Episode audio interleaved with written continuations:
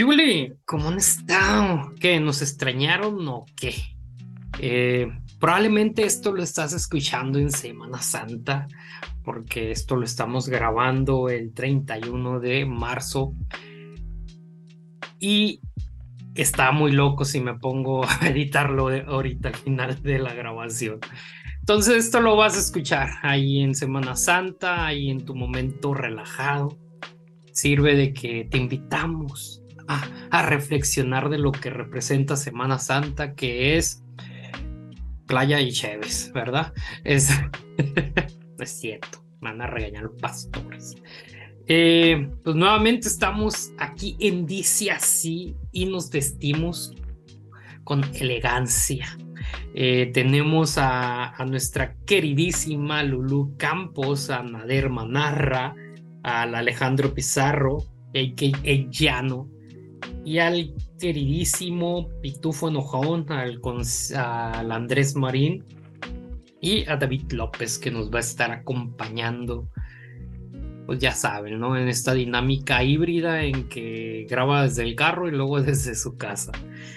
Y tenemos un invitadazo eh, que, que ya hacía falta invitarlo, ¿no? Eh, esta persona, pues, eh, más allá de, haber pasado por un proceso ahí de, construcción y de todas esas cosas eh, medio turbias de la vida y de la fe, pues también tiene ahí una dedicación a, coach de vida. Entonces creo que va a haber, va a haber opiniones muy oportunas y pues quiero darle el micrófono a Oscar Quesada, que es paisano de, bueno, ya no, porque pues ya no va, pero era paisano de mi iglesia, entonces, de, de hecho aquí, si, si lo vemos así, hay tres viñas, la viña de, de, Ecuador y la viña de Chile y pues la de México. Bienvenido Oscar, qué bueno que andas por aquí, qué bueno que por fin se hizo esta grabación. Hola, saludos a todos, estoy también emocionado por estar participando con ustedes, yo les escucho. Eh, Trato de escucharles semanalmente y si no les escucho, les escucho de lunes a viernes, e igualándome. Y, y, gracias por la invitación. Gracias porque yo he mantenido contacto con, con En, con, con Nader, con Conciencia, eh, con Andrés, con Conciencia digo. Hemos conversado, hemos hablado. yo les he contado mi proceso de duelo. Con, con Nader grabamos un, un podcast sobre, sobre el duelo y fue muy bonito conversar con él. Con Andrés está pendiente esa conversación. Y, con Ulu escuchaba yo el podcast de que, que grababan con, con Naviña, no me acuerdo el nombre ahorita, pero era No, no te acuerdes. Ah. pero era muy, muy interesante en ese momento. Está todo pagado. Eso, está todo apagado, era muy interesante ese podcast cuando yo compartía ese pensamiento cristiano. Pero cuando Carol estaba viva, les pudimos enviar unos chocolates a Lulu y al grupo de está todo apagado y espero. Oscar, Oscar fue nuestro primer eh, oyente que se manifestó eh, con un regalo, nosotros no lo podíamos creer, más encima de otro país. Era, fue algo muy extraño. A partir del chocolate es, eh, el, chocolate, el chocolate se lo comió solo T Tower, sí. Ah, pues ahí tuvo, fue el chocolate de la discordia. Desde ahí, desde ahí partió un quiebre. Ya. Yo después de este momento tan bonito quería hacer, yo quería hacer un chiste de que seguro hay más viñas porque eh, Lulu y Nader siempre andan tomando vino, pero ya no quería eh, echar a perder este momento bonito. Continúa, Eso y y sí, yo asistí a la, a la viña y desde que falleció Carol dejé de asistir a, las, a la iglesia y, y aprendí que la espiritualidad tiene que ver más con, con una relación personal con, con Dios y, y con un acercarse más a Él, no importa desde qué lado lo hagas. Eso. Pues, yo quiero... perdón, Perdón, pero solamente para decir que Oscar somos dos ex viñas entonces. Emanuel es el único que sigue vigente. Por ahorita. No, fíjate que, Démosle seis meses más. No, realmente no, o sea, realmente les quiero platicar mi postura ante la iglesia. Siento, y no lo tomen a mal, no, no lo tomen a mal. Creo que me identifico mucho con las quejas de ustedes y, y veo gran parte de mi responsabilidad con lo que viene siendo la generación que viene, o sea, los siguientes adultos funcionales que va a haber. Y este, ahorita yo estoy al mando de adolescentes, ¿no? Y son, así se las pongo. Todos los complejos que tenemos ahorita, todos nosotros, es a partir de la adolescencia. De un rollo ahí, de una muy mala comunicación entre papás e hijos y situaciones que nos fueron alterando y suma la iglesia te acabas de meter, te acabas de meter cientos de años de psicología infantil en el bolsillo. Fundillo, vamos a decir. este, no, obviamente, o sea, estoy hablando desde la postura con la adolescencia. Hablamos de que tenemos que sanar nuestro niño interior, adolescente interior, pero ahorita me enfoco en el adolescente interior. Entonces digo, desde, desde mi postura en la que estoy, pues prefiero enseñarles una teología en la que no esté basada en el que tienen que girar alrededor de un movimiento, una iglesia, sino que giren alrededor de sí mismos y de su sanidad. De que desde ahorita de plebes pueden desarrollar herramientas en donde se puedan autoamar. Entonces, claro, estoy utilizando el aforo cristiano para invitar psicólogos, para invitar personas que les van a dar como herramientas en la vida, pero también metiendo la parte filosófica cristiana, ¿no? Porque pues hay que cumplir y, también hay, hay muy buenas enseñanzas que, que a mí me acompañaron alrededor de mi vida, hablando de, quitando, ¿cómo te digo? Todo este pedo del Antiguo Testamento que no me aportó nada en la vida pero sí las enseñanzas de Jesús. O sea, como todo este proceso que en mi adolescencia, de momento decía, a ver, ¿qué ondas? ¿Qué, qué hice? ¿Qué, es lo que hacía Jesús en estas cosas? ¿no? Y, y a mí me fue ayudando. Ahora, no estoy proyectando mi adolescencia con ellos, es proyecto mi adolescencia, pero veo qué les puedo ofrecer mejor que un retiro de adolescentes en no sé dónde, que se les va a olvidar todo lo que pasó ahí, ¿no? Pero avanzando con lo que acontece hoy. Estamos. Espera, que, un, momento. Quiero aclarar algo. Para los que nos quieran regalar chocolate, acuérdense que son seis direcciones distintas en diferentes partes del mundo. Por lo menos eh, Sudamérica, Estados Unidos y el Caribe. Para que tomen eso en cuenta les queda más fácil enviarlos a México porque somos dos, ¿no? Eh, pues adentrándonos después de esta, esta, esta marihuanada que me acabo de echar, eh, hoy, hoy vamos a empezar a hablar sobre Jonás 4. No sé si vamos a... No, sí, 3 y 4. Eh, es que me equivoqué de página. vamos a empezar a hablar de 3 y 4. No sé. No sé si va a ser un solo episodio de 3 y 4 o uno para 3 y 4. Dice Andrés que no, que desde una vez vamos a empezar a pelearnos y que así como yo me fui desde la tangente, así vamos a hacer tangentes. Estás por escuchar el podcast. Dice así.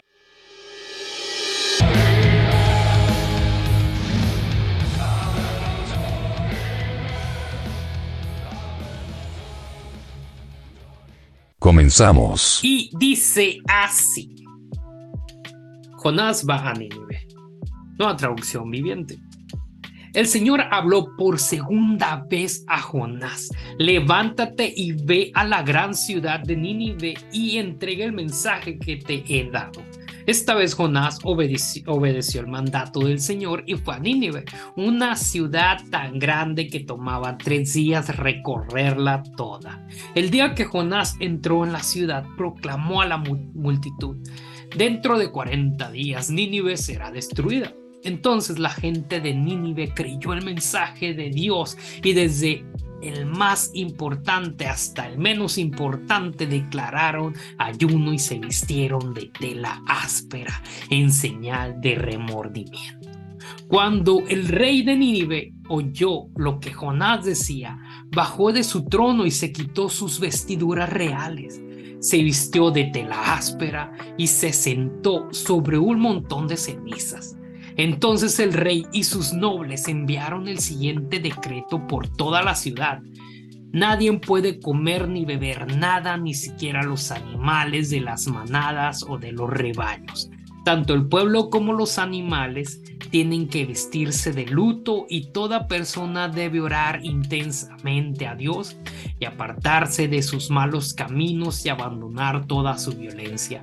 Quién sabe, puede ser que todavía Dios cambie de parecer. Contengan su ira feroz y no nos destruya.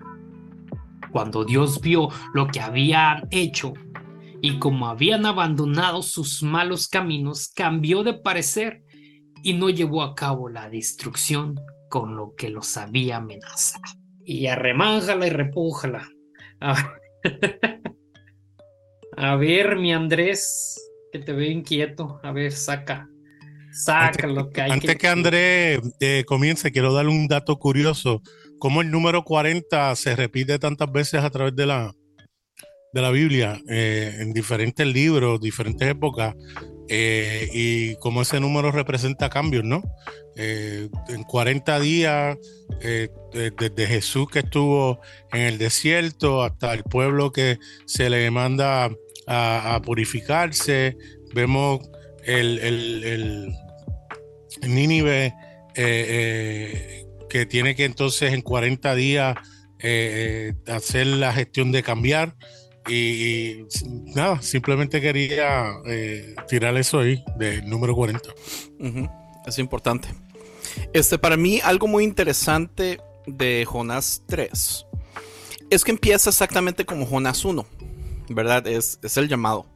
Es como la segunda oportunidad.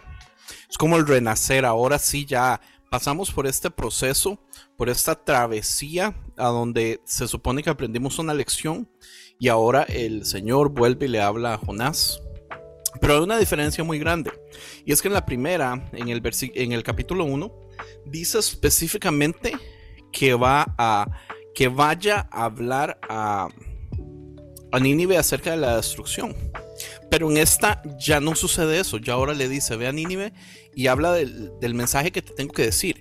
Y ahora algo importante con la palabra es que la palabra desde el principio aunque se traduce destrucción, no significa realmente destrucción. Significa. Es, en inglés es uh, dethrone, que es más que todo como derrocar.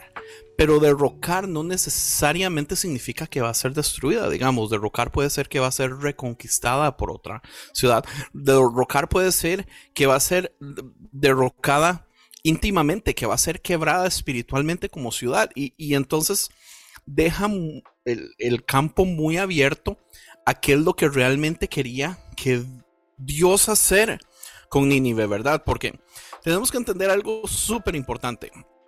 Jonás se niega a ir a Nínive porque Jonás no quería que esa gente fuera salvo, porque ellos eran malos, o sea, ellos eran asesinos, habían matado a, miles de personas, eh, perseguían a, a los israelitas. Entonces, Jonás tenía toda la justa razón para no querer ir a predicar. Es más, podríamos hasta decir, hay muchísima gente que simple y sencillamente eh, dice, la razón que Jonás usa un sermón de cinco palabras es porque Jonás no quería que Nínive fuera salvo.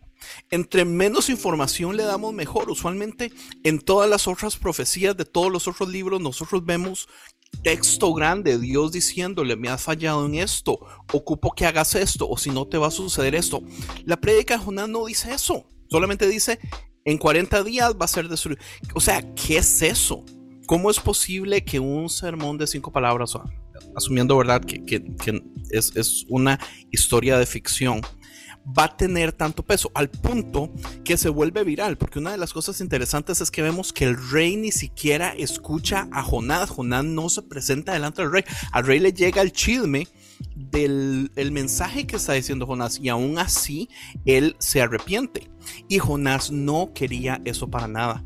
Y con toda la razón del mundo. O sea, es muy difícil todo este proceso que está pasando él a lo que lo están obligando a hacer. Y otra de las cosas, y yo creo que esto lo mencioné en un episodio anterior. O sea, las profecías en aquel tiempo tenían valor. O sea, un profeta si profetizaba algo incorrecto podía perder su vida. Entonces, Jonás ir a predicar que una ciudad iba a ser destruida y que esa destrucción no sucediera, también estaba corriendo la vida de, la misma profesión de Jonás. Ahora, no es la primera vez que sucede, podemos acordarnos mi pequeño error con, con eh, David, que en la descripción del podcast me eh, quedó claro que no olvidara. Eh, pero ya Jonás tenía historial de dar malas profecías. Entonces es interesante que escojan a Jonás como el personaje de, de esta historia. Pero eh, me es muy interesante el hecho de que Jonás en todo este proceso, para mí es muy difícil no ver que Jonás tiene razón y, y es entendible que no quiera ir. Yo tengo una pregunta, a ver quién la puede responder. ¿Y qué significado tiene la ciudad de Nínive en el contexto bíblico y por qué resulta sorprendente que los ninivitas se hayan arrepentido en, respuesta a la predicación de Jonás? Ya, ya, ya escuchamos un poco de lo que dice este, e, este Andrés, pero a ver, Oscar, no sé si, si puedas respondernos esta, esta pregunta. ¿Qué, ¿Qué, es lo, ¿Por qué crees que qué es lo sorprendente de, que se arrepintieran después de este mensaje de Jonás. Cuando probablemente hay una fama, ¿no? De, como dice Andrés, ¿no? De que este vato pues nomás habla pura paja. Pero ¿por qué ahora sí, sí decidieron creerlo? Ya, bueno, antes de contestar esta pregunta, yo también quiero compartir un dato que estaba investigando y este, este libro, este, este Midras, está relacionado con el culto funerario. O sea, todo el libro trata sobre el culto funerario. Y cuando yo pude encontrar este dato, lo relacioné mucho a mi vida, a lo que viví yo. Y, y, y, desde ahí la historia de Jonás, este cuento de Jonás toma otro sentido para mí. No tiene, no tiene que ver nada que, con que si no obedeces a Dios te voy a castigar y te vas a sufrir en, un, en una ballena, porque eso era lo que yo aprendí más bien tiene que ver con, con cómo, cómo yo, yo llevé el, el, duelo, cómo para mí empezó a, desde cuando, empecé, cuando me invitaron a esto, yo leí el libro de Jonás y encontré este dato y dije, dije, es lo que yo viví, es lo que yo viví, yo, eh, yo cuando falleció Carol, yo sentí que me lanzaron a un, a un, pez grande y estuve en su vientre por un buen tiempo, no por tres días, sino por, qué sé yo, un año, un año y más, yo qué sé. Y, y en, ese, en ese dolor, en ese, en ese encuentro, ese pez me fue acercando a Dios, o sea, me fue acercando, no, no fue un castigo, sino fue el camino, el transporte que me acercó a Dios y me acercó a a verlo desde otro punto de vista, no desde un punto de vista religioso, sino desde un punto de vista relacional. Y, y desde ahí, eh, desde esta interpretación, desde, eh, desde, ver que es un culto a la, a, a, a, la muerte, al, al a la funerario, pude, pude también entender que de, de, una u otra manera yo, yo morí, o sea, yo me deconstruí, yo, de eso trata la deconstrucción, de, morir a ciertas creencias para poder renacer a nuevas creencias, pero eh, muchas veces eh, las creencias antiguas están tan arraigadas en cada uno de nosotros que esas creencias antiguas quieren como sobrevivir nuevamente, salir nuevamente para matar las nuevas creencias que estás adquiriendo a tu vida. Entonces, eh, como contestando la pregunta que tú dices, ¿por qué los ninivitas decidieron cambiar? Yo creo que más bien ellos vieron que alguien renació y, en ese momento de renacer ellos dijeron, también podemos hacerlo nosotros, también podemos ser diferentes y ser, y ser nuevos. O sea, eh, eh, es, lo, es, lo, que pienso, es es lo, que creo. Pero ese dato era el que quería compartirles eh, de, de, este, de este libro. Y no sé si contesté tu pregunta. Yo podría hacer un comentario, Oscar, porque me gusta mucho lo que dice. Porque algo que vimos en el episodio pasado es que la ballena viaja tres días para salvar a Jonás, que ya estaba en la muerte, ¿verdad? Este Jonás en el capítulo 3 tiene que viajar tres días predicando a una ciudad. Entonces, Jonás lo salva una ballena, pero la ballena en este caso, en el capítulo 3, es Jonás. Jonás es el que ahora va a tener que hacer una travesía para salvar a un pueblo. Y el asunto es, no necesariamente Jonás se lo merecía y no necesariamente Nínive se lo merecía. Pero de todas formas podemos ver un amor universal de Dios, que Dios tenía una intención muy específica de que quería salvar a su creación.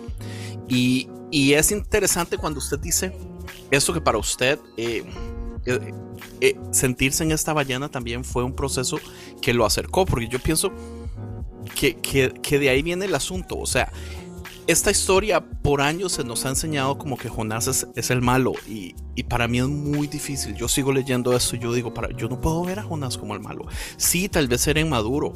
Sí, tal vez tenía problema de enojo. Tal vez estaba eh, su número del enneagrama súper desintegrado. Pero pero malo necesariamente por el contexto de la historia tampoco es. Oye, yo quiero, eh, perdón, pero quiero, no, eh, solo sumarme a lo que, a la interpretación que le estás dando, Oscar. Em, ¿Dónde leíste eso que era un cuento al, al ritual del luto? Porque lo encuentro súper interesante. Nunca lo había escuchado. La verdad no me acuerdo. Qué Tengo un PDF, lo, lo, descargué. Si quieren les puedo mandar el PDF a, al grupo. Es creo que de seis hojas. No me acuerdo quién es el autor. Pero yo empecé a investigar y me, pareció muy bien este dato y, y muy interesante, la verdad, porque ahí toma sentido para mí esta historia. Porque antes yo, yo la verdad leo la Biblia solo por, porque escucho su programa, pero de ahí no es que la lea.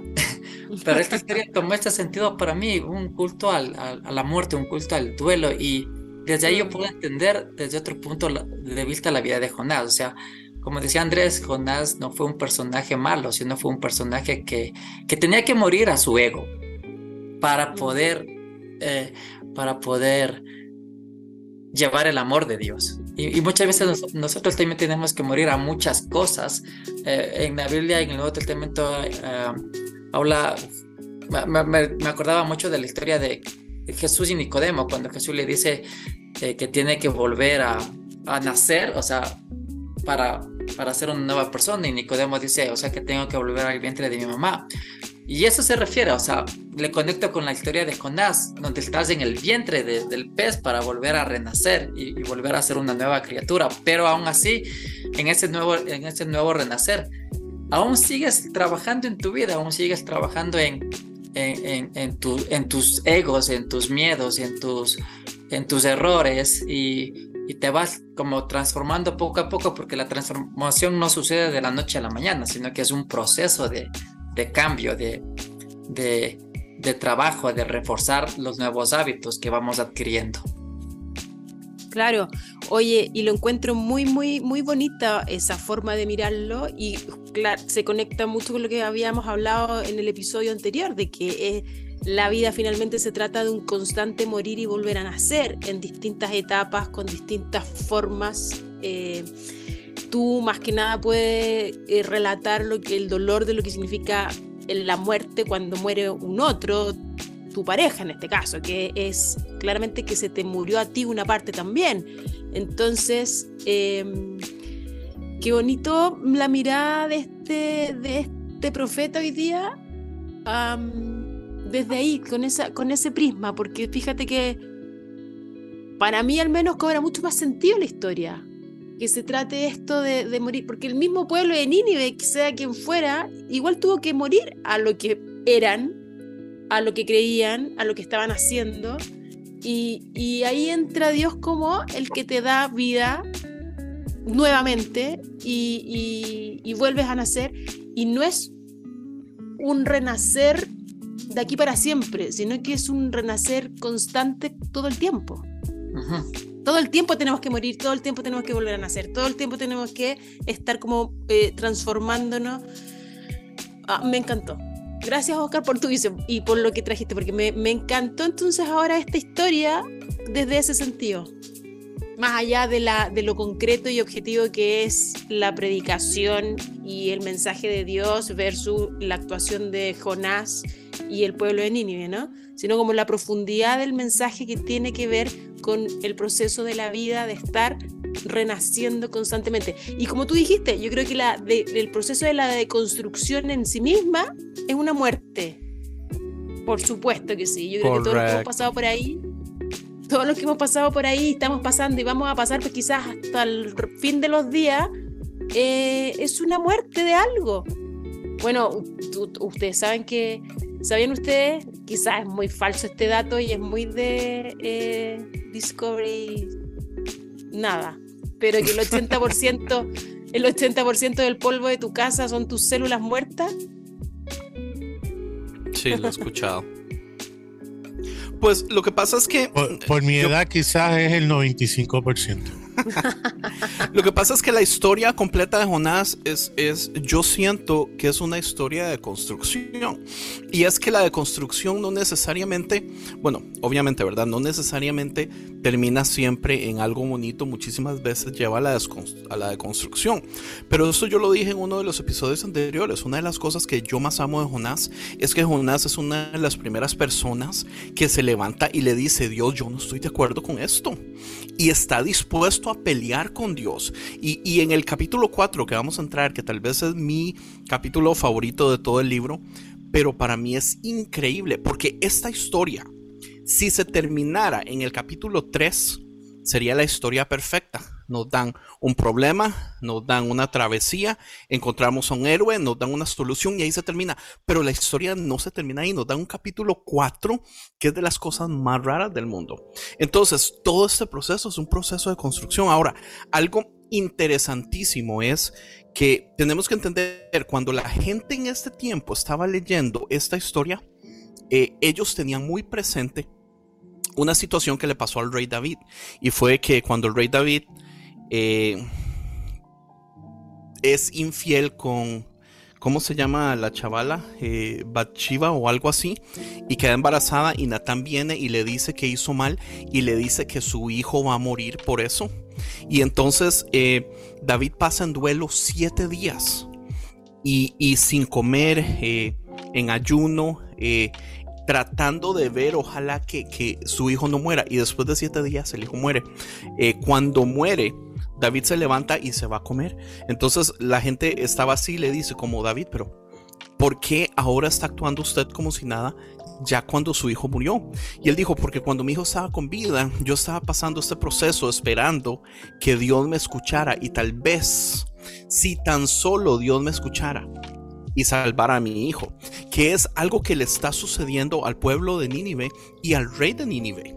Ellos se arrepienten. Ahora, la historia es un poco ca- caricaturesca, ¿verdad? Porque no solo se arrepienten, sino eh, que se ponen, digamos, las, las telas estas, se llenan de ceniza, eh, se ponen a ayunar eh, y obligan a los mismos animales ayunar, ¿verdad?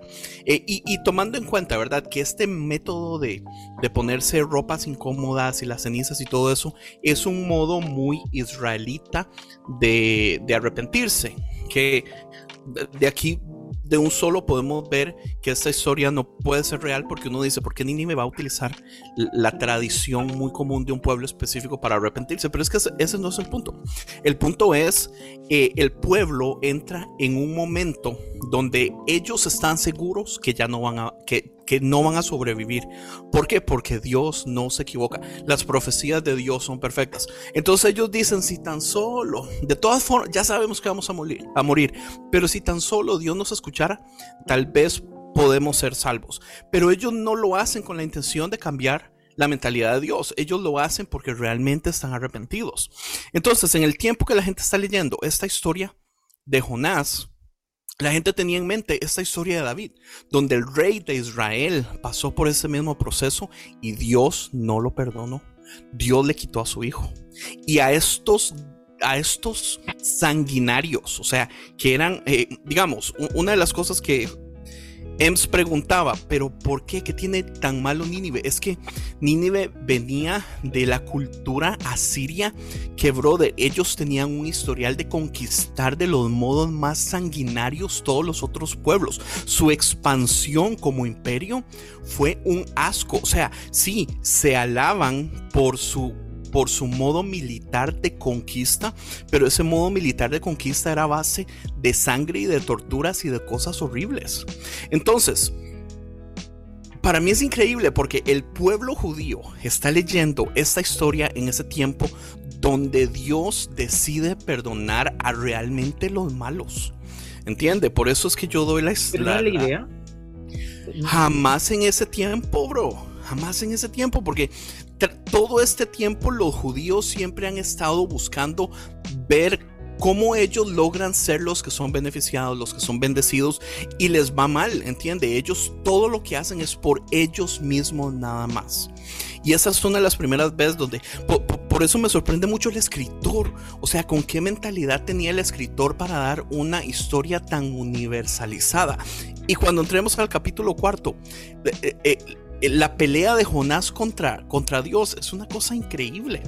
Entonces, eh, porque era un mensaje necesario para esa Es como un paralelismo, la pelea de Jonás con Dios como un paralelismo de, Job con, con, Dios también, que también como que, como que lo increpa y, le dice, pero y esto y esto otro, es como ese, e, ese tipo. Ahora, a mí igual hay dos puntos que me llaman la atención de este capítulo. Uno, la eficacia y eficiencia que tiene Jonás para predicar y el tiro se convierte toda la ciudad uno, que encuentro increíble, ojalá uno pudiera tener esa capacidad para poder predicar a las personas. Y lo segundo es que me llama la atención el versículo 8 cuando dice, aparte de que hombres y animales clamen a Dios con fuerza y vuélvanse cada uno de su mal camino, yo me pregunto, ¿qué habrá hecho mal un animal? O sea, habrá cazado, si, para poder comer, tiene que pedir perdón por los animalitos que se pudo comer. Entonces, igual son como cosas ilógicas dentro de ese versículo bíblico que es como para eh, rescatar. Es como que es como que Jonás, o que sea, las personas le estaban dando como una característica al animal eh, desde el punto de vista humano, siendo que al final el animal no hace nada que. No, las cosas que hacen no lo hacen desde un punto de vista de maldad, sino que simplemente lo hacen por necesidad. Es que Dios, va, que esto es como una prueba de que Dios es vegano y se preocupa por los animales. Todos los eh, perritos van al cielo. Fíjense, que ahorita me estoy maltripeando y, y, creo puede ser algo muy oscuro porque mira, si, vi, si la narrativa viene de un pueblo tan sanguinario, ¿ustedes creen que no tenían esclavos? Ahora, si, si, de, si dentro de de ciertas escrituras nos hemos dado cuenta. Es más, no nos vayamos tan al pasado, en el presente. A, ciertas minorías no las tratan como humanos, los tratan como perros. Entonces probablemente pudiera irse por ese lado, ¿no? También que se arrepientan de estos que no son humanos, ¿no? Ante nuestros ojos. Pero no, no, no me quiero ir tan, tan, tan creepypasta y tan acá de conspiraciones. Pero algo que dijo Andrés eh, y que se les hace muy caricaturesco y necesario pudiera ser. Por lo general los escritores tienden a, exagerar ciertas situaciones para dejar bien claros ciertos puntos, ¿no? que por eso se vuelve ficción, ¿no? Como, ah, eso no va a pasar. Un ejemplo puede ser Black, eh, Black, Black Mirror, ¿no? Que que al final es una perspectiva de la tecnología y su como su lado negativo. Y dices, ah, eso no va a pasar. Pero te da una idea, ¿no? De no depender tanto de la tecnología. Ahora, estamos hablando de una sociedad sangrienta a lo maquiavélico. Entonces pudiera ser la inspiración de Maquiavelo, ¿no? Eh, y ahora, ¿por qué tanta exageración en su expresión de, arrepentimiento? Porque ahora, si yo me doy, es más, con mi propia historia, yo me di cuenta de lo mal que obraba en mi vida y, fue un revolú de que quise cambiar todo en mi vida de golpe, ¿no? Y, y, ahora, ¿por qué meter a los animales? Había leído ahí un fragmento que era como tan, tanta la importancia que le estaban dando al mensaje de este profeta, que, que todo lo que hicieron como os arrepientan, nos vamos a arrepentir todos, hasta los gusanos, para que no nos destruyan, para que no sea por ahí, por algo y que, que valgamos madre, ¿no? Eh, que, que, es algo muy, muy interesante, ¿no? Por el tema de, de cuando realmente te arrepientes, lo quieres cambiar todo. ¿Qué, ¿Qué, pasa cuando nos arrepentimos por llevar una, un estilo de vida un poco, pues no tan sana? Queremos cambiarlo todo de golpe. Ya en la práctica se ve muy imposible, pero queremos cambiar todo de golpe. Más por ahí, en el, figurativo de, de, de, la práctica, la practicidad que le veo como escritor. El, el, por ejemplo, dos cositas. Jano dice, ¿por qué tuvo tanta efectividad? Yo creo que eh, puedo visualizar, hay un grupo de pescadores en la orilla de la playa, de momento, de la nada ven un pez gigantesco y literalmente alguien siendo escupido en la orilla, eh, eh, lleno de llagas y ya eh, cambiado su piel de, de, los jugos gástricos del animal y adiós, ¿y qué es esto? yo creo que hace un, un, argumento muy persuasivo cuando él dice, mira, que Dios me había dicho que enviar este mensaje, no quise y me tragó una ballena y, y me, ¿sabe? me morí para estar de acuerdo con Andrés y con David. Eh, y estoy aquí eh, nuevamente vivo para dar este mensaje, pues yo creo que eso lo hace efectivo. Yo creo que lo colectivo de un, pueblo que se arrepiente, yo creo que dice mucho también. Eh, y, tanto es así que el rey dice, mire, y por si acaso hasta los animales pónganlos a, ayunar. Por, como no, ahora la ciencia sabe cómo es consciente del animal y que, que, no es igual a nosotros, pero a lo mejor ellos no conocían eso. Ellos dicen, por si acaso, que, que, que, ayunen también. Eh, eh, Andrés dijo algo que eh, es bien importante porque ellos toman unos métodos bien rigurosos en su arrepentimiento, pero lo vemos a través de la historia. Claro, como tú dijiste, lo que ellos hicieron fue algo a lo mejor muy israelita, muy judío, muy hebreo, pero vemos en la cuando vino la, el Black Plague o la muerte eh, negra que, que, que, murieron tanto que empezaban a castigarse y autoflagelarse eh, las personas pensando que de esa manera iban a conseguir el arrepentimiento de Dios. Y es interesante porque el 10 dice que después que ellos pasan todo ese proceso, Dios se arrepiente y decide no castigarlo. Y yo tengo problema con eso porque si nos dejamos llevar por lo que dice las escrituras de que Dios no es eh, hombre para que mienta o hijo de hombre para que se arrepienta, o Dios es el mismo ayer, eh, ayer, hoy, siempre, o en él no hay sombra de variación, pues entonces, ¿cómo tú puedes, cómo puede venir un autor y decir, mira, se arrepintió? Yo lo que pienso es que, de acuerdo a lo que ellos entendían, que era Dios el que castigaba y era Dios el que entonces se arrepentía, eh, pues es, lo que el escritor entiende y escribe, pero yo puedo pensar que si un grupo de mercenarios, de gente mala, de gente que mataba, de gente que, que, no le importaba eh, eh, eh, hacer que su semejante sangrara y de momento cambia de parecer, yo creo que cualquier mal que hubiese llegado, no por mano de Dios, sino por manos de enemigos, buscando ver, teniendo sed de justicia o teniendo sed de venganza, pues eso entonces produce un bienestar como es? general a, un pueblo que se salvó porque cambió su manera de ser y si hubiese seguido en esa forma, hubiese llegado ese fin eh, de, la cual fue profetizado. Pero Nader, aquí usted está metiéndose en un tema buenísimo, que es una de las cosas que a mí más me, me frustran del cristianismo, que es las profecías.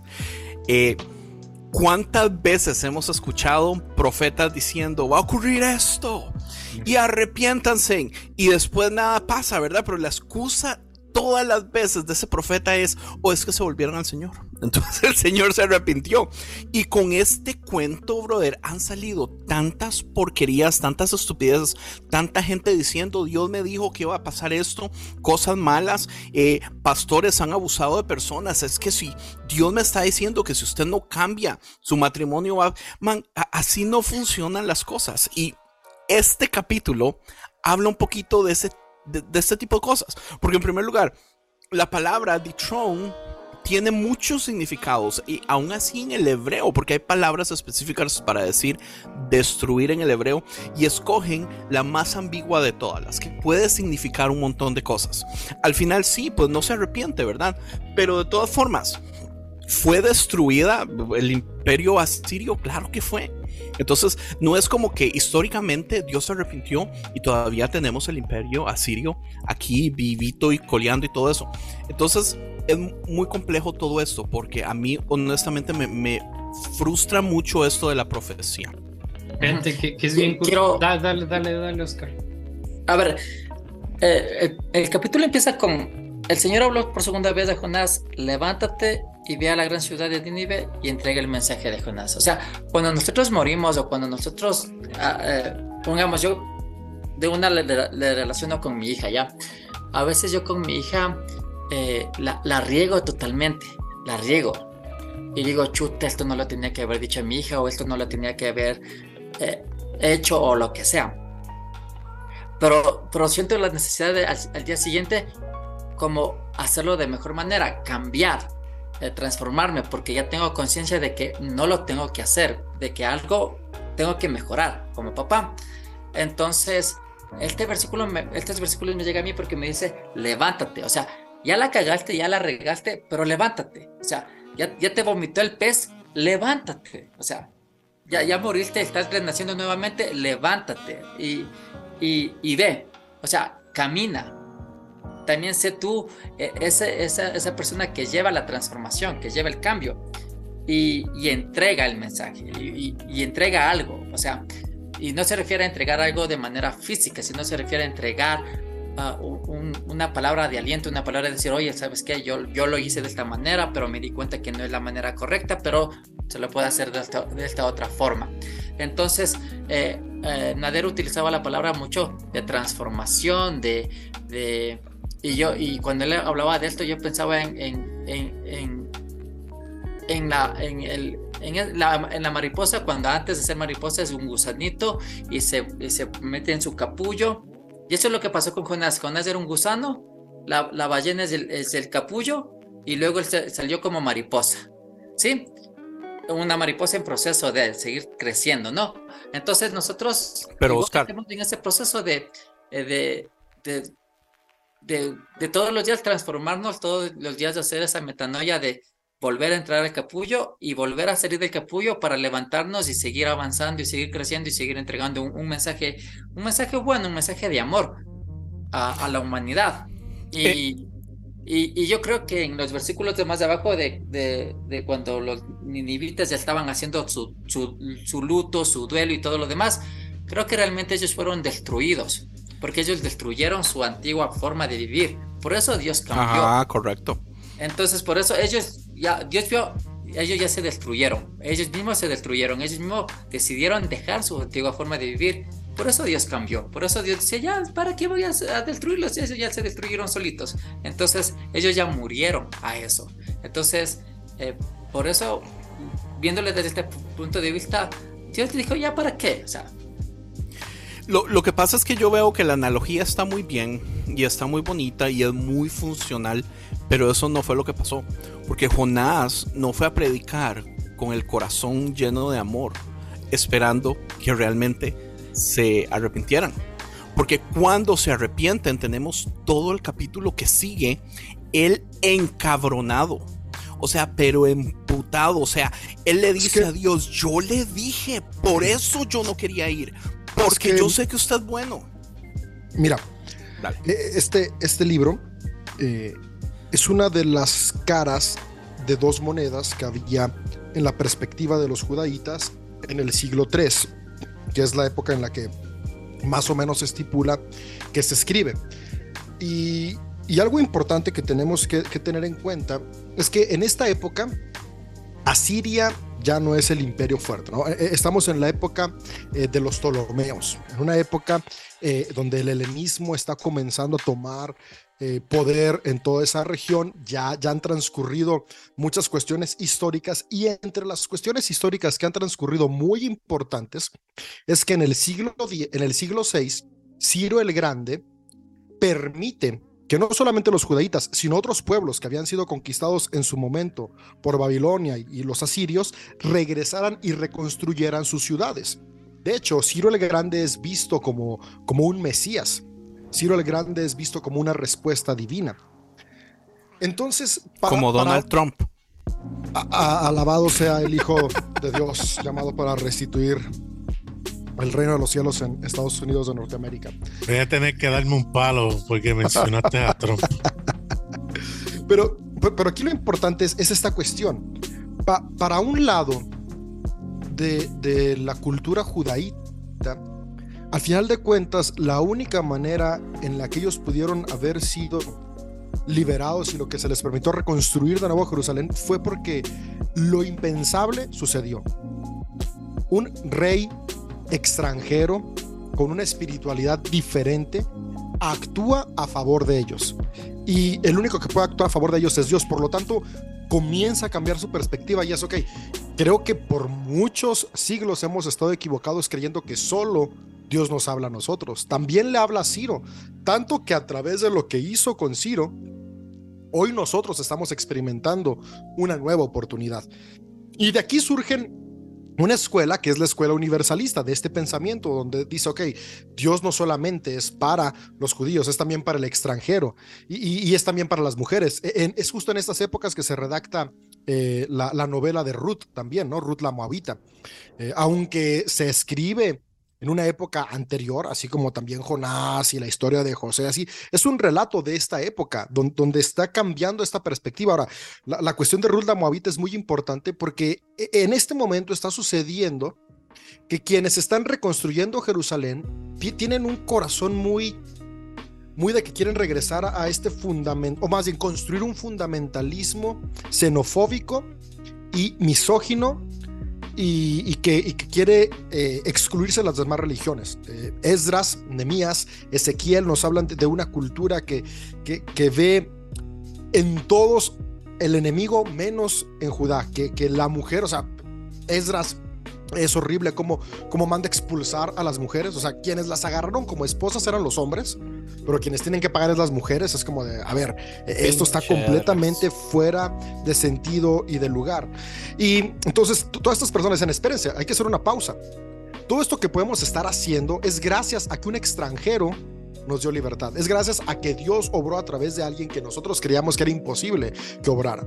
Por lo tanto, surge la escuela de Isaías, que, que, nos presenta estas cuestiones donde habla de que, de que extranjeros, eunucos, eh, personas eh, transgénero, personas que se identificaban eh, de una manera distinta sexualmente, podían tener lugar en la casa de Dios, que sale la historia de, de Ruth Mamavita, que las mujeres pueden tener lugar en la casa de Dios, y viene la historia de Jonás, que, que este es como una, que trae un shock, que es los opresores incluso encuentran un lugar en la casa de Dios. Y, y, es asombroso porque esta historia nos muestra las dos caras, porque tal como ya lo había mencionado Lulu en episodios pasados, el mensaje que Yahvé le dice a Jonás que vaya y dé no es un mensaje de hay una oportunidad, es un mensaje de los voy a destruir. Punto. Porque esa era la perspectiva que había, era debían ser destruidos. Pero al mismo tiempo viene la contraparte de, hey, espérate, el que nosotros hayamos creído por siglos que la consecuencia para los opresores era la destrucción, hoy estamos viendo que aún de aquellos que nosotros creíamos que lo único que podía venir es mal, hoy está viniendo bien. Porque es de estos opresores que hoy estamos recibiendo libertad, apoyo y ayuda para crecer. Entonces, eh, parte, parte del mensaje que trae esta historia es justamente eso, ¿no? Como y, que se relaciona a lo que dijo hace un rato Oscar de, de, la muerte, porque al final de cuentas era una nación que había muerto.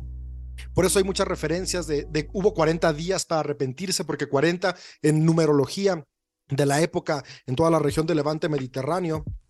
Cheers. tiene que ver con, procesos. ¿Y, ¿Y, por qué tuvo que estar tres días en el vientre? Porque tres días es este camino de, de, la, de, la, de la muerte, de camino al más allá, pero también tres significa la plenitud de la divinidad. Entonces, al final de cuentas, eh, está tres días hablando, dice que ocupaba tres días para recorrer la gran ciudad, porque ocupaba tres días para que, que la plenitud de lo divino se presentara en, entre, entre las comunidades que estaban escuchando. Entonces, es parte de esa historia, ¿no? Hace rato preguntaba Ems, ¿no? O ¿por qué, por qué Nínive? Eh, ¿qué, ¿qué, importancia tenía?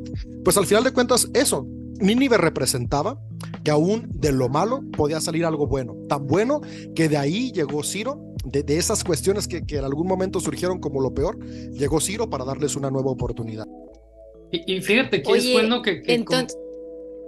No, un cortito nomás. Eh, entonces Jonás vendría siendo como, eh, oh perdón, eh, Richard Rohr, Rob Bell, Nadia Bolsweber, vendrían siendo como el Jonás yeah. de nuestra época, que le está dando vuelta a lo, a lo clásico, a la, a la teología conocida, para abrir las puertas y decir que esto se entiende de otra forma también.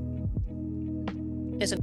Correcto. Y, y fíjate que hay una enseñanza también muy rescatable porque algo que a mí me llama la atención porque pues siempre es, es, es, es, parte del pan de cada grabación, ¿no? que en el versículo 10, dentro de este mismo capítulo, pues se puede retratar eh, esta parte en la que Dios se arrepiente por eh, porque ellos pues también se arrepintieron, ¿no? Y más allá de, de este hecho mágico, ¿no? Que, que Dios se retracta, aquí yo veo dos enseñanzas muy chidas para mí o fuertes para mi vida y que es algo que, de, que de alguna manera siempre he sabido eh, y es sobre la parte en la que esta idea de un Dios inflexible claro que no es redituable incluso para la Biblia, ¿no? Eh, luego la otra parte, ¿no? Esta otra enseñanza en donde probablemente estamos frente a un pueblo orgulloso, hablando de, de, del lado de los hebreos, ¿no? Un pueblo orgulloso que, que se cree, pues sí, se creen los escogidos y que en ellos no hay nada mal.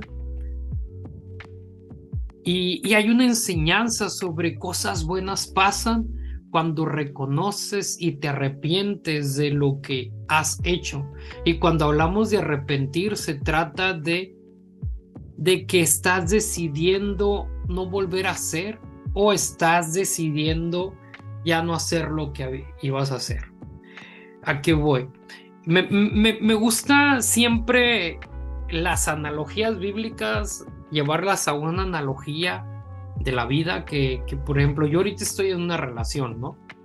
Yo puedo ver que todo este tema de la destrucción y así puede ser la relación.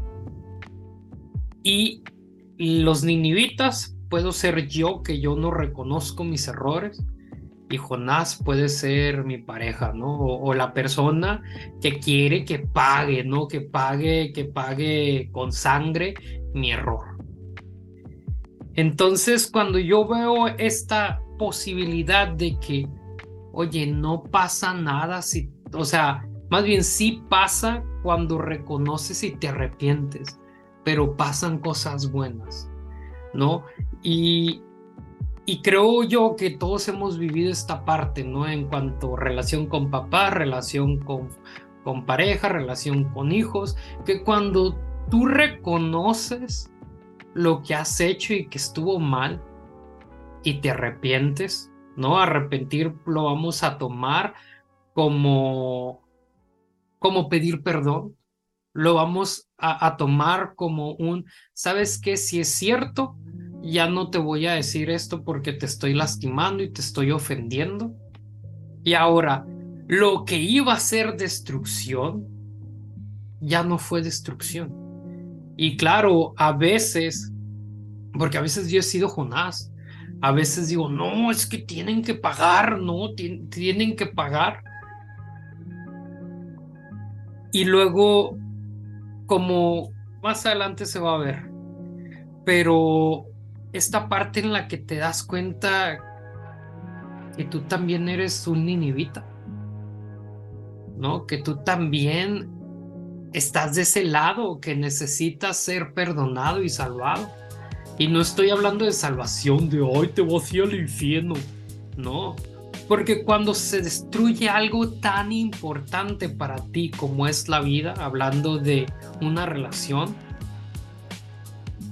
también necesitas ser salvado. Entonces, cuando eres un ninivita y cuando eres un Jonás, porque vaya, al final somos lo mismo, ¿no? Es como un, no seas tan duro y no seas tan hijo de, de, de puta, pero también el mensaje que yo quiero dejar es que cuando te arrepientes pasan cosas buenas en tu vida. Así, se las dejo. Se las dejo de me tarea. gustó lo que, lo que dijiste en... Yo pensaba mucho en, en, en la relación papá e hija que tengo con, con mi hija. No sé a ustedes y sus papás les pidieron perdón por, por haberles gritado, por haberles pegado, por haberles dicho cualquier cosa. Yo me acuerdo que mi papá y mi mamá nunca me pidieron perdón por esas cosas cuando era chamo. Pero yo con mi hija, cuando veo que mi hija eh, eh, hace algo, hace algo que me, me, hace cambiar a mí. Yo le digo, mi amor, perdóname por, porque yo hice esto y no tenía que haberlo dicho y no tenía que... A ver, caso, caso, un ejemplo de una. Una vez mi hija no quiso guardar los juguetes y yo le amenacé y le dije, si no guardas los juguetes, yo los guardo y les boto a la basura. Y mi hija en ese momento, papi, no, no lo hagas. Y yo, pucha, me, me identificó como un monstruo y dije, oye, mi amor, perdóname no lo voy a hacer. No lo voy a hacer, pero guardemos los juguetes.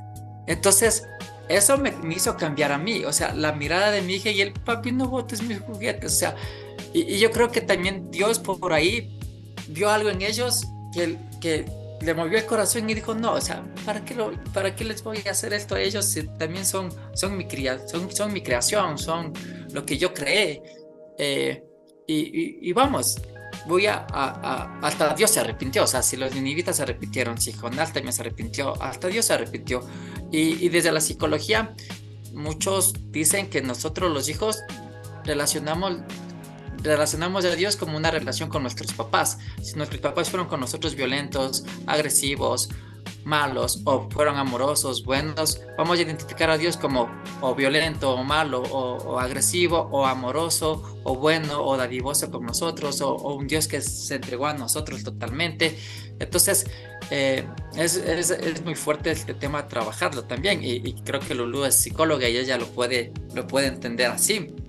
Y, y yo he venido trabajando en este proceso como papá con mi hija porque yo no quiero que mi hija me vea como un papá malo. Y, a, aunque me sale a veces lo, lo, lo, lo, pendejo, lo, lo, lo, tonto y a veces le grito a mi hija, a veces le, amenazo, a veces le, le, hago cosas, es como, como nosotros decimos, la cultura o lo, lo, que yo les he escuchado a ustedes, la cultura antes en ese tiempo, a Dios, Dios era malo y bueno, Punto. O sea, no, no, no había un, Dios, un Satanás, había el Dios malo y el bueno, el Dios que destruye y el Dios que construía. Y a veces nosotros también podemos tener esta misma actitud de Dios, o como papás. En mi caso yo les hablo como papá. A veces yo me porto como un papá que destruye, pero también me porto como un papá que construye, pero trato de hacer más el papá que construye una vida plena con su hijo, una vida buena, antes de destruirle emocionalmente a mi hija. Entonces, en ese aspecto, eh, también podemos ser los ninivitas, que no, no, no recibimos todo el mensaje completo, pero podemos captar algo de decir, no, o sea, si Dios me va a destruir, entonces yo mejor cambio, mejor,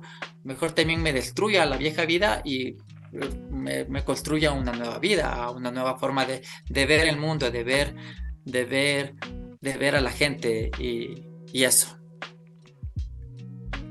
Y aquí, eh, eh, pues Paola tiene una pregunta. Entonces, me gustaría escuchar tu pregunta o tu comentario. Ah, bueno, tienes comentario uh, de que hay una fiesta judía que se llama Yom Kippur y dice que eh, cuando hacen esa fiesta leen todo el libro de, de Jonás y lo hacen porque dice que es para reconocer que no tienen la exclusividad del perdón y ni la misericordia solo para ellos. Y eso se me hizo muy impactante porque en veces también los cristianos en veces nos sentimos así, como que solo la salvación la tenemos por medio de, nuestra creencia, nuestra fe y digo, wow, que los judíos cuando en toda la Biblia siempre han sido como somos los religiosos, como decía Ems, y que reconozcan en ese libro que Dios es universal, que Dios ama a todos, eso nos y que Dios da oportunidades. Entonces eso a mí me impresionó que lo leen todavía constantemente cada vez que tienen esa, esa fiesta. Creo que este es un buen cierre en cuanto a un dato, a un dato sacado de alguna bibliografía, así como las del David López, que ya, ya están aprendiendo a investigar, David, siéntete orgulloso. Eh, no sé si alguien más tenga algo más que añadir al capítulo 3 de Jonás. Si no hay nadie más, pues yo creo que vamos cerrando. Entonces, Oscar, yo quiero agradecerte por venir aquí y abrir tu corazón, sobre todo narrar esta parte en la que, pues creo que muchos no lo vivimos en tu piel, ¿no? Pero lo vivimos contigo porque eh, creo que te conocimos en la etapa en la que ya estaba como enferma, pero todavía no estaba como en terminal y te vimos durante todo ese proceso y cómo desapareciste así de, del universo podcast. Y que ahí medio, medio empezamos a tener conversación contigo, al menos yo sí, sí recuerdo platicar contigo, ¿no? Creo que justo porque estaba viviendo el proceso de, de que se murió mi suegra, ¿no? Y hablando de acompañar a mi pareja en ese proceso. Y gracias por, por abrir eh, como esta, eh, esta conversación, a verle este lado fructífero, ¿no? Porque a veces, te digo, no, no, pues te digo, muchos no hemos vivido esta parte, ¿no? Y, y vamos descartando los pedazos de Biblia que no aplican para nuestra vida pero aquí tuviste algo que te, te, te, acompañó, ¿no? En este proceso. Y digo, qué chido, ¿no? Qué chido que alguien más que, que pueda estar viviendo una situación así puede encontrar alivio en unos pedazos de textos, ¿no? O, o que uno sienta la certeza de decirle a alguien esta lección, ¿no? Y pues me gustaría que nos compartieras tus redes sociales, para ver algún curioso que tenga más preguntas y donde podemos eh, pues, seguir tus proyectos y creo que tienes, bueno, ¿qué pasó con tu podcast para empezar? Y pues tienes micrófono abierto. Bueno, mi podcast ya no lo he hecho. De hecho, en este último tiempo yo me estoy dedicando a hacer contenido para TikTok y hago contenido de mi experiencia como papá soltero y comparto anécdotas con mi hija, comparto cosas que estoy aprendiendo, comparto mi aprendizaje como papá. Y, y en mi canal de TikTok me encuentran como Soy Papá Soltero. y ahí podrían ver ese contenido que lo hago. Y en esta semana estoy pensando en, en abrir un podcast que hable sobre paternidad responsable y una paternidad, una paternidad diferente y, y, está en construcción este, este nuevo podcast y, cuando ya lo esté, a, lo mejor lo, lo envíe el dato a, a, Andrés y al grupo para que lo puedan ver. Y, pero, pero, no va a ser un podcast cristiano para nada, va a ser más bien un podcast que hable sobre paternidad. Ah, no, no mentira, siga Oscar. Eso, entonces eh, yo ya, ya no hago contenido cristiano porque dejé de creer en muchas cosas y, y es como si hago este contenido y mi papá y mi mamá lo escuchan, les va a parecer lo peor de lo peor y mejor, mejor no hago. porque mis padres, yo me creí en un lugar muy conservador siguen siendo conservadores mis papás. De hecho, yo me, me, tatué y mi mamá me vio el tatuaje, pero sí. ¿Y por qué te tatuajes? Yo, porque sí, mamita. el único que le contesté. entonces, entonces es muy complicado hablar con mi familia de, de estos temas. Yo prefiero con ellos no hablar de estos temas y prefiero solo ver películas y conversar de, de otras cosas con ellos. Entonces, en mi red social la única que manejo ahorita es TikTok y ahí me encuentran como soy papá soltero. y eso, entonces próximamente les envió lo, el podcast de, de paternidad. Eso. Pues ya saben, vayan a seguir a Oscar y ahí a, a su TikTok. Soy papá soltero. Y pues nada, e, este comparte este episodio con, con alguien que, que creas que, que, lo puede inspirar, ¿no? A inspirar a, o, aprender estas nuevas curiosidades, ¿no? Porque de momento los libros del Antiguo Testamento se ponen bien locos. Eh, y pues nada, nomás para hacerles el recordatorio, David, de que tenemos un espacio, un Patreon y que pueden ser parte de, de, la audiencia en vivo de esta grabación. Y no solamente eso, sino que también pueden acceder a las notas de, del teólogo, doctor, profesor David López. Ah, bueno, eh, fuera. Eh, ahí, fuera todo esto. ahí pueden ver sus datos, uno que otro. Y luego también tenemos un chat eh, con los patrons y parte del elenco ahí por, para que vayan conversando cosas que se pueden encontrar en los episodios. Todo esto con el módico precio de 5 dólares. este. Y pues nada, después de este comercial tan. tan, no sé, tan cristiano de mi parte. Eh, sean felices, Dios los bendiga y pues Sara Catoyo. Hasta la próxima. Pura vida. Chao, chao, chao. Namaste. Bye bye. Bye bye está. Hasta luego. Esto fue una producción de podcast cristianos en español.